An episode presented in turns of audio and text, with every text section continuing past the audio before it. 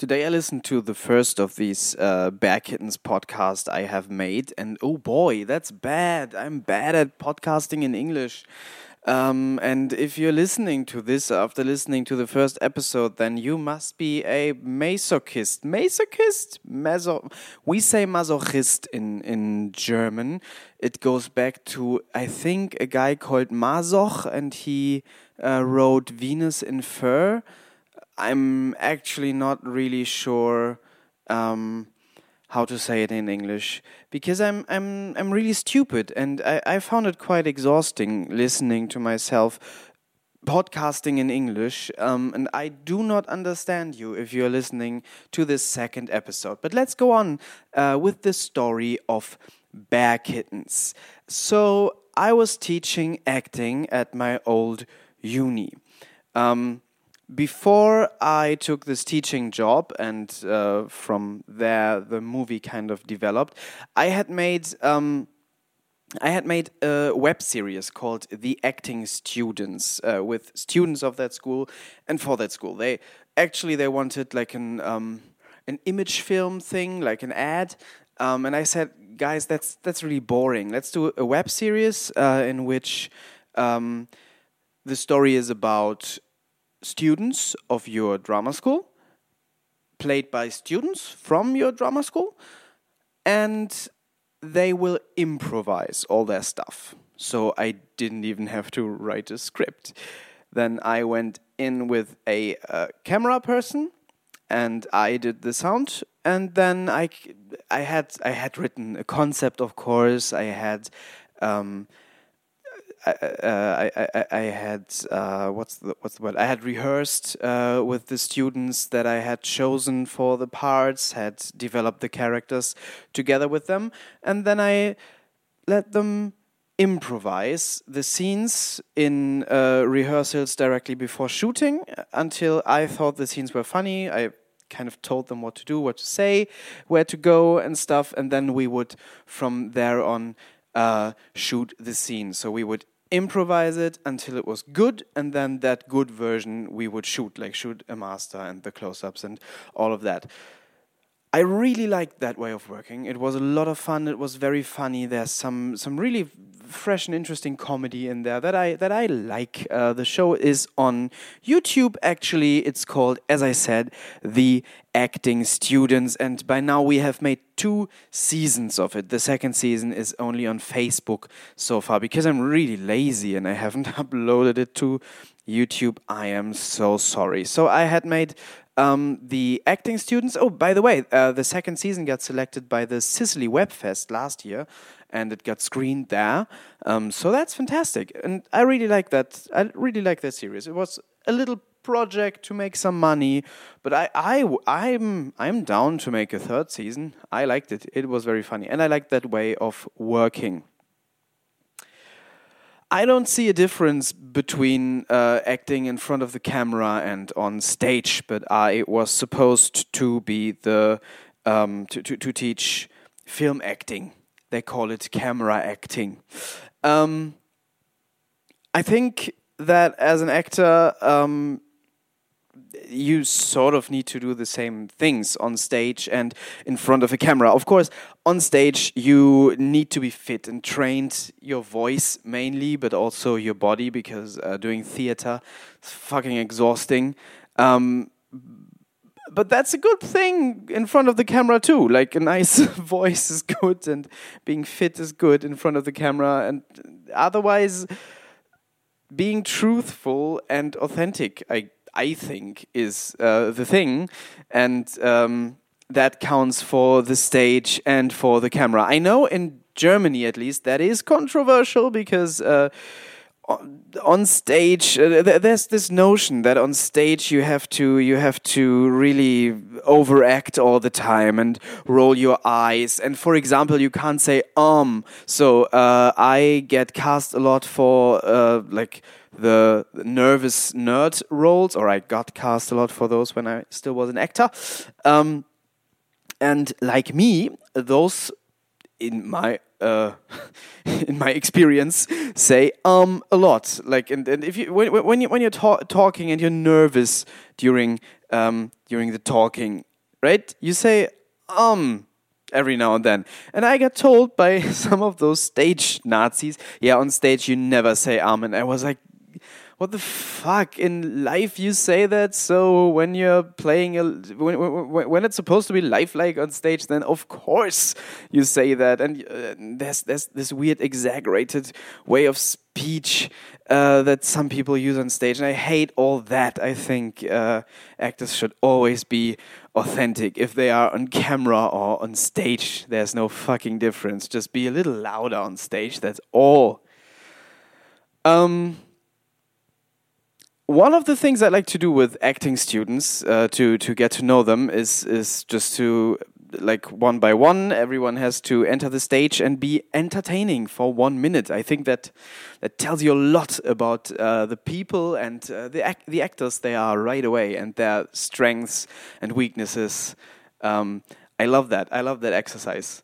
Uh, another exercise i love to do because i think um, like 80% of acting to me is speech uh, talking. Like you usually you get a script and uh, you have to say those words in a way that make that makes other people think you came up with those words in that moment. That's acting uh, of course uh, the body is important too and you can do fun stuff but i think uh, yeah speech is is like the the the, the main focus uh, mostly.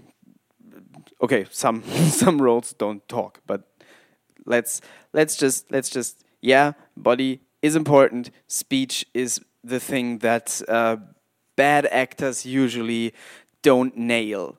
Like when you when you see an actor and you think, boy, that person is terrible uh, it's usually because they talk weirdly. They don't talk like humans. So, uh, an exercise that I like to do uh, with students is what I call the Hamlet exercise. So, there's this really famous speech uh, that Hamlet gives the to be or not to be. Um, I, I, I actually don't know it by heart in English, but whatever. You know the speech. Everybody knows it. But do people actually understand it? do they actually know what it what what, what it's supposed to say? So what I love to do is uh, sending them on stage and let them perform the speech, and everyone will just will just have this this tone of voice, this stagey thing that I was that I was talking about, and it will be hollow because no, most people do not, uh, especially students, especially acting students, they do not actually know and understand what the speech is about. They will just say the words in a way that they think sounds nice. So then the exercise is to go through the thing word by word and talk about it and uh, have them translated into their own words. Talk about what are you saying? I mean, uh, there's room to interpret it uh, I, I don't say that I know exactly what Shakespeare wanted to communicate with every word he wrote. What do I know? I'm an idiot. Uh, but that's the interesting thing. Every actor can basically go and find what they themselves want to communi- uh, communicate with this uh, particular speech for this particular character. So you don't play it like the person who came before you. That's interesting too. Like. Um, if you let them do that one by one, they will have seen the performance of the person before them and how that performance changed when that person uh, started to assign meaning to the words, because that's what definitely will happen, and the performances will become a lot better. Um, but every actor can assign their own kind of meaning to those words, so those performances will differ, so they will be unique. It's a, it's a really fascinating uh, exercise that I love uh, to do with actors. And the other thing that I think, uh, I always thought this goes without saying, but um, I was recently uh, making a little film with uh, students of another acting school, and I was a, bit taken back by um, by the acting and how bad it was, and so I tried to teach them in the little time that I had. And I said to one of them, okay, um, maybe just think the thoughts of your character, and then from that, uh, the proper tone of voice will come, the proper actions will come, the proper uh, way to to move will come. If you just if you just think like the character, if you just think those thoughts, maybe sit down with the scripts and write the thoughts down um, and and then she was like, her mind was blown. She was like, "Wow, yeah, that would be like like actually living in that character, like actually becoming that person. That's that's that's brilliant." And I was like, "No, that's that's just what acting is. What the fuck? You've been studying this for a year. What are they? What are they teaching you? Um, so yeah, but that's that's the other thing. So uh, assign meaning to the words. Know exactly what you're saying. Do not just say text. And in between saying things, think things. Some some some uh, people who who just start out acting, they will they will be switched off in between their sentences, just waiting for, for their cue. And that's, that's fucking stupid. Like, that, I don't even want to talk about that. That's stupid. Think stuff, do stuff, be alive. Um, and I kind of, I kind of like, I kind of like to teach acting. It was a lot of fun. Um, so yeah, those those games and exercises are fun. And, and Nisan came up with a few, and I came up with a few, and I, I like doing that. But you know what? If you want to learn the craft, if you want to want to want to become an actor, then do the work. Go and act. Uh, exercises are fun, but in the end you only learn how to be an actor in film by being an actor in film. Get in front of a camera or uh, an actor in theater well get on a stage and act. Um, so we did uh, an exercise determining uh, what kind of role uh, each and every one of those students would probably be offered on the market, if at all. So, like, um, there are these people called casters they uh, casting uh, is it called casting agents in English? I'm not quite sure, but I think so. In German, we just call them casters, but that's wrong. Uh, I guess I don't know. Whatever. There are people who uh, will look at actors for a production. Uh, so, for example, they are casting the weirdo nerd, and they will look at actors who fit that part, and they will just look at pictures, and they will think, oh, "All right, that person fits."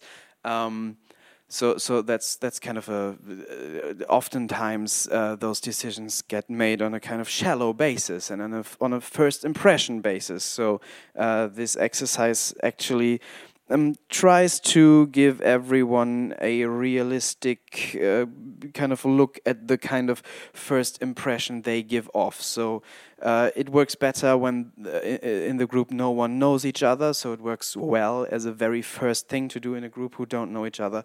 In this case, uh, these actresses they were all they had been in in a, in a class together for years. They were shortly before um, making their diploma, so whatever, didn't matter anyway. But you sit the group down, uh, and one by one, everyone goes to the front and just kind of stands there, and everyone else uh, has to write down the first words that come to mind. They may even be mean. After that, you collect. Uh, the the sheets that everybody has written their stuff on.